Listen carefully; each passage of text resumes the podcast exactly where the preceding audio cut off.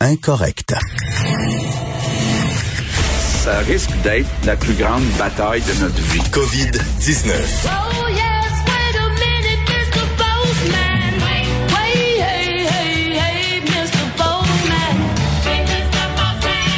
C'est Alexandre Moranville-Wallet, notre jeune facteur euh, qui arrive avec des nouvelles, euh, ben, des bonnes puis des mauvaises. Des bonnes et des mauvaises, Richard. on va euh, commencer avec une, euh, une mauvaise, hein? Ouais, ben, mauvaise, c'est certain. L'OMS, l'Organisation mondiale de la santé, qui rapportait hier là, un nombre record de cas de COVID-19 en 24 heures là, depuis le début là, de la pandémie déclarée. Euh, 106 000 nouveaux cas qui ont été déclarés à l'OMS, donc ceux qui sont déclarés seulement. Euh, c'est près des deux tiers de ces cas-là, d'ailleurs, ont été rapportés dans seulement quatre pays. On parle des États-Unis, de la Russie, du Brésil et de l'Arabie Saoudite. Celle-là, je l'avais pas vu encore Oh. dans, le, dans le radar, mais il semblerait que euh, les- le nombre de cas augmente de, de, de manière forte. Les États-Unis, la Russie, on le sait, là, même le Brésil, ça fait quelques jours déjà. L'Inde, le Pérou et le Qatar sont derrière euh, également là, dans cette, ce, ce- ce malheureux palmarès. Parce qu'on si a l'impression, avec le beau temps, les gens qui vont l'impact, ça, que c'est fini. C'est derrière nous, là, vraiment, là, la, la vie va reprendre à la normale. On regarde les chiffres, là, à travers le monde, c'est pas bon. Ben, le, le cap des 5 millions de cas devrait être dépassé là, très, très bientôt, si c'est pas déjà fait en ce moment. D'ailleurs, l'OMS se préoccupe surtout du nombre de croissants dans, dans les pays à revenus faibles, intermédiaires, des pays où le système de santé est défaillant, voire même inexistant parfois. Alors, euh, c'est certain qu'il y a des pays qui n'ont pas encore été très touchés, mais qui pourraient l'être. Et lorsque eux vont être frappés, euh, ça risque d'être assez catastrophique. Merci. 5 millions de cas, on s'entend que c'est pas les décès, là. Non, non, non, non. Il y a des, y a le gens, nombre de cas. il y a des gens qui l'ont, la COVID, qui passent à travers très facilement. Absolument, absolument. Puis euh, on parle là, le nombre de décès, c'est à peu près 323 370 personnes là, aux dernières nouvelles lorsque j'avais lorsque j'ai regardé le bilan. Euh, puis on s'entend là, 5 millions de cas, c'est 5 millions de cas rapportés à l'OMS aussi. Il faut toujours faire la différence Hmm. parce qu'il y a bien des gens là, toi et moi, on aurait peut-être pu l'avoir, Richard, être asymptomatique ça. et euh, ne jamais l'avoir rapporté. Donc ce, nom- ce nombre-là doit être beaucoup plus grand. Euh, mais le nombre de cas rapportés confirmés par l'OMS, ça, inclut- ça inclut aussi là, ceux qui ont guéri là, habituellement. là. Donc euh, euh, il faut se souvenir de tout ça. Tout à fait. Les salles de spectacle indépendantes qui se regroupent. Oui, une nouvelle association, l'association des salles de spectacle indépendantes du Québec, la SIC, euh, les, une trentaine de salles privées qui se sont regroupées euh, pour faire face évidemment là à la crise actuelle puis aux conditions qui sont vraiment pas propices. On s'entend pour aller voir un spectacle là, là-dedans. C'est quand même des, des, des grandes salles, là, une trentaine d'établissements qui sont assez connus. Club Soda, l'Olympia, le Jésus, le Lion d'Or, le Fairmount, le MTELUS, le Corona, l'Astral, Théâtre Saint-Denis, Capitole de Québec, Zénith, etc. Toutes des salles importantes qui ben, ont besoin euh, d'une certaine aide. Là, on sait que c'est le silence du côté du fédéral et du provincial. A annoncé il y a quelques jours qu'ils donnaient une aide de 500 000 dollars pour les salles de spectacle privées et les cinémas indépendants là, dans la métropole. Mais comme je dis, rien toujours Parce que pour Ottawa et Québec. C'est pas, c'est pas demain qu'on va pouvoir aller dans une salle de spectacle. là. Ils disent oui, mais tiens, on va laisser, mettons, deux, trois sièges de libre entre les sièges, les différents sièges. C'est facile à dire, c'est difficile à faire. Ben voilà, il y a plusieurs quand même solutions déjà qui sont avancées, mais l'ASIC, cette nouvelle association-là, euh, présente eux quatre conditions préalables qui vont être nécessaires à une réouverture là pour eux. Euh, ils sont pessimistes là, pour le reste de l'année quant à une éventuelle réouverture, mais ces quatre critères-là, c'est une aide pour absorber les frais fixes hein, qui sont toujours très élevés, là, euh, beau temps, mauvais temps. Euh, le maintien de la subvention salariale d'urgence quand les salles vont réouvrir. Ils espèrent qu'ils vont pouvoir payer leurs employés avec cette aide-là. Euh, une annonce pour la réouverture qui se fasse plusieurs mois d'avance. Ils ont vraiment besoin, ces salles-là, euh, d'un tampon, si on veut, là, un peu de, de temps pour pouvoir euh, s'adapter. Puis une aide publique pour stimuler la demande parce qu'ils veulent- ne veulent pas, évidemment, lorsqu'ils vont réouvrir, être obligés de charger plus cher pour leurs billets, ce qui découragerait le monde.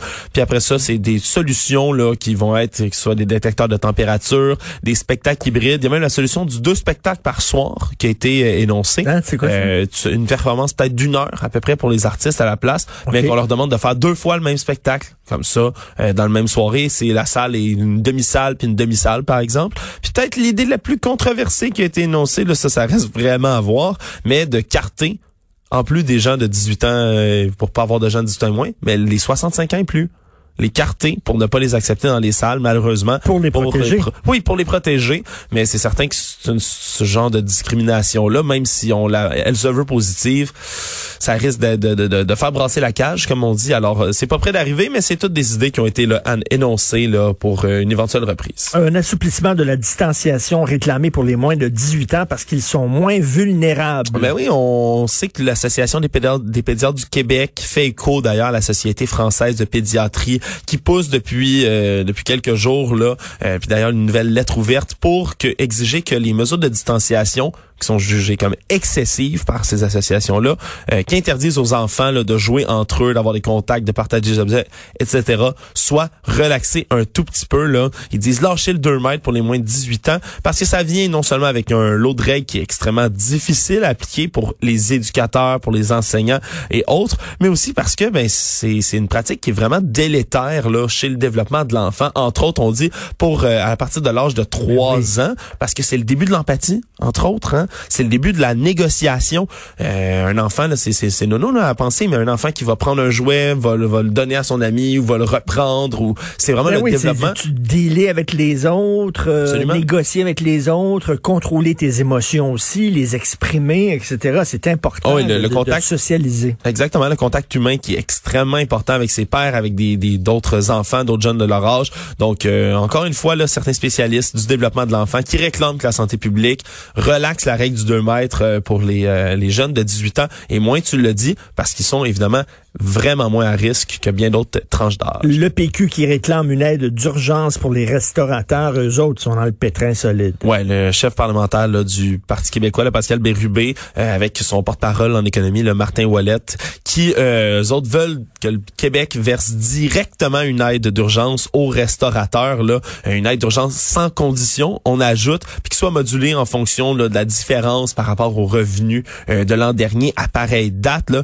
parce que en ce moment, là, euh, on le sait, c'est un des principaux maillons de la chaîne agroalimentaire du Québec, les restaurants. Hein, en 2018, par exemple, là, la restauration avait acquis pour 2,5 milliards de produits locaux, là, juste en produits locaux au Québec. D'ailleurs, ce qui avait justifié du dumping de lait et autres pratiques là, qui ont été là, envisagées parce qu'on avait des surplus trop importants. Là. Quoi qu'il en soit, en ce moment, selon euh, le, le sondage de l'Association Restauration Québec, il y a plus des deux tiers des établissements qui ont subi un effondrement de 81% de leur chiffre d'affaires, là, évidemment, euh, par rapport à celui d'avril 2019. Donc, une aide d'urgence qui est réclamée pour euh, les restaurants. Là, je pense qu'il va y avoir beaucoup de deuil. Mais là, il va y avoir peut-être des terrasses, là, avec, euh, euh, peut-être pas coller les bancs les uns à côté des autres. Ouais, Mais moi, bon, je- je sais même pas encore économiquement si c'est viable aussi pour un restaurant, là, s'ouvrir une terrasse puis d'avoir des serveurs, tout ça. Pourquoi? Pour 10 clients?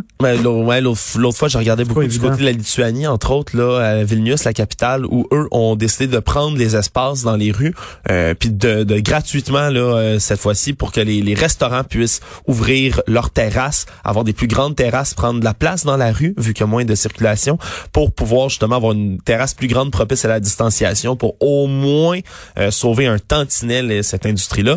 Mais bon, ça reste à voir, là, ici au Québec, ce qu'on va faire avec ça. Un camionneur qui est accusé d'avoir menacé de mort euh, François Legault et Horacio Arruda. Ouais, une nouvelle qui est parue, là, un camionneur de Québec, Philippe Côté, 47 ans, qui a été accusé mardi dans l'anneau-dière d'avoir proféré là, des menaces de mort à Pourquoi? l'endroit. Euh, les raisons les, restent inconnues pour l'instant. J'imagine quelqu'un qui est extrêmement frustré, soit par le confinement Oui. et ou par le déconfinement. Là, reste à reste à voir les, les raisons. Là. Menacé donc le premier ministre François Legault, le directeur de la santé publique euh, Horacio Arruda. Donc euh, ça, a, ça aurait été, il aurait appelé au bureau de comté du premier ministre les 12 et 13 mai pour le menacer. Il aurait dit, euh, il aurait dit qu'il aurait voulu tirer une balle en direction de François Legault entre Ben, autres, des propos inquiétants sur euh, intense. sur Dr Arruda. Puis même, euh, outre deux accusations de menace de mort, maintenant il est inculpé aussi euh, pour avoir harcelé François Legault et euh, M- Monsieur Horacio Arruda pendant plus de deux mois. C'est des propos qui sont quand même jugés assez sérieux pour que la police ait procédé à son Non, arrestation. non, faut pas, faut pas Donc, niaiser avec euh, ce genre de propos-là. Non, faut, fait, là. faut pas niaiser. Puis c'est pas le temps de, de sauter les plombs. Là, je pense que. On se souvient du Métropolis, là. hein? Ouais. Il y a Ce qui s'est passé au Métropolis. Les Québécois qui ont bu un peu plus d'alcool en avril, et ça, c'est de ta faute. C'est ma faute. Tu as fait augmenter la moyenne nationale, Alexandre. Avec tes, avec tes chums, c'est ta J'espère faute. que non. Ben là, euh, ouais, ben les Québécois qui ont bu un peu plus d'alcool en avril, hein, le deuxième mois du confinement. Un peu plus, c'est ça qui m'étonne, moi, c'est que qu'ils ont Un bu peu plus, plus. un peu Ah, mais plus. c'est pas, c'est pas tant que ça, c'est pas si pire, hein. C'est du calcul, évidemment, qui rapporte ça aujourd'hui. C'est 19% des répondants de leur dernier sondage ont dit qu'ils ont pris un peu ou beaucoup plus d'alcool que le mois précédent. Euh, par contre, il y en a 23% qui disaient qu'ils avaient dépassé les limites de consommation recommandées dans tout ça. Euh, ça, c'est 5% de plus qu'en avril, par exemple. Mais euh, ce qui ce qui décourage là peut-être là un peu plus, c'est du calcul. C'est pas les gens qui passent de deux verres par semaine ou à quatre verres par semaine, par exemple, mais plutôt les gens qui consomment déjà trop et qui consomment maintenant encore plus. Donc euh, ça, c'est certain que c'est les, les, euh, l'inquiétude principale des du calcul. Dans les ces gens qui dépassent les limites recommandées, on retrouve principalement les personnes à fort revenu, donc en haut de 80 000 et les jeunes entre 25 et 34 ans. Donc, euh, c'est les deux catégories un peu plus Les maudits jeunes. Les maudits jeunes. Je suis même pas là-dedans encore, Richard. Les maudits jeunes. Attends une minute, là, là, le- avec le déconfinement, là, puis le- les gens qui vont pouvoir euh, faire des barbecues puis être 10 personnes ensemble. Là. 10 personnes, trois foyers, maximum à 2 mètres de distance à l'extérieur. Ouais, à, deux à deux mètres à- au premier verre. Deuxième verre, euh, ça va être un mètre et, et demi. Euh, Troisième verre, ça va être un mètre. Je suis pas sûr que ça va tenir moi, la moi, route. Je me demande comment vont tenir le coup. Tu sais, les gens qui aiment beaucoup là, faire de la délation, là, dire Ah que leurs ouais. voisins ils font des trucs. Tu sais. Tu le vois dehors sortir sa table. Il y a, il t'appelle la police. Ils ont 13 pains hot dog. Ils ont 13 pains hot dog au lieu de 10. Ça n'a pas de Ils, sont, sens. ils sont pas trois familles différentes, ils sont quatre familles Quatre différentes. familles. Ils sont pas trois fa- C'est toi qui me parlais de, de, de 7 degrés de séparation. Ça, c'est euh, au six- pas 7 degrés de séparation. C'était hier. C'est en Italie où on peut voir des gens jusqu'au sixième degré familial. Dans sa famille, jusqu'au sixième degré. Ça, c'est les ça enfants des cousins. OK, jusqu'au sixième degré, mais qui va vérifier ça? Il y a des policiers qui vont se promener en disant hum, septième degré. Sortez-moi votre arbre généalogique. Généalogique, c'est ça. Les Jeux olympiques annulés s'ils se tiennent pas en 2021. À un moment donné, là, on dit on va y reporter en 2021, puis s'il y a encore des problèmes, ben là, c'est fini. Ouais, c'est ça. C'est pas une super, euh, c'est pas une super nouveauté. Là. Déjà, le patron du comité d'organisation au Japon, Yoshiro Mori, qui lui avait déjà estimé là, en fin avril, si la pandémie avait toujours lieu là, euh, à, à l'été 2021, qu'il faudrait annuler complètement les Jeux euh, olympiques de Tokyo. Mais là, c'est le président du comité international olympique, le Thomas Bach, qui lui a bel et bien confirmé un peu cet énoncé-là. Il a dit, on peut pas modifier le calendrier sportif mondial de toutes les fédérations à chaque fois que ça s'est repoussé, on peut pas toujours repousser. Par contre, ils maintiennent leur engagement clair que en, en, en février, pardonnez-moi, en juillet 2021, les jeux se tiennent. Donc, ils visent toujours cet objectif-là. Euh, mais pour l'instant, personne a idée à quoi va ressembler le monde là le 23 juillet Ben non. 2021. On sait même pas à quoi va ressembler le monde dans trois semaines. Exactement. Donc, euh, ça reste ex- extrêmement difficile, surtout les Jeux olympiques. Ben, mais mon Dieu, il faut que, dire. que d'argent. Il Que faut le dire, d'argent. oui, et, et- et vraiment, là, tu tu t'entraînes pendant quatre ans, là, t'es un athlète amateur. Déjà, là, t'es pas, t'es pas super bien payé, là. Euh, tu t'en- tu t'entraînes pendant quatre ans à tes frais souvent.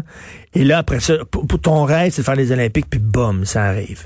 C'est certain qu'il y en a qui doivent être abattus, surtout que 4 ans, hein, ça, ça peut sembler pas beaucoup, mais sur la carrière d'un athlète, Ben, là, tu sais, qui va énorme. performer, mettons, entre 18 et 30 ans, mettons. Ben oui, ça c'est sonne, euh, c'est gigantesque, là. L'ouverture de ta fenêtre est très petite. là. Exactement. Alors, merci beaucoup. Merci, Merci Alexandre. Moranville-Wallet. Merci.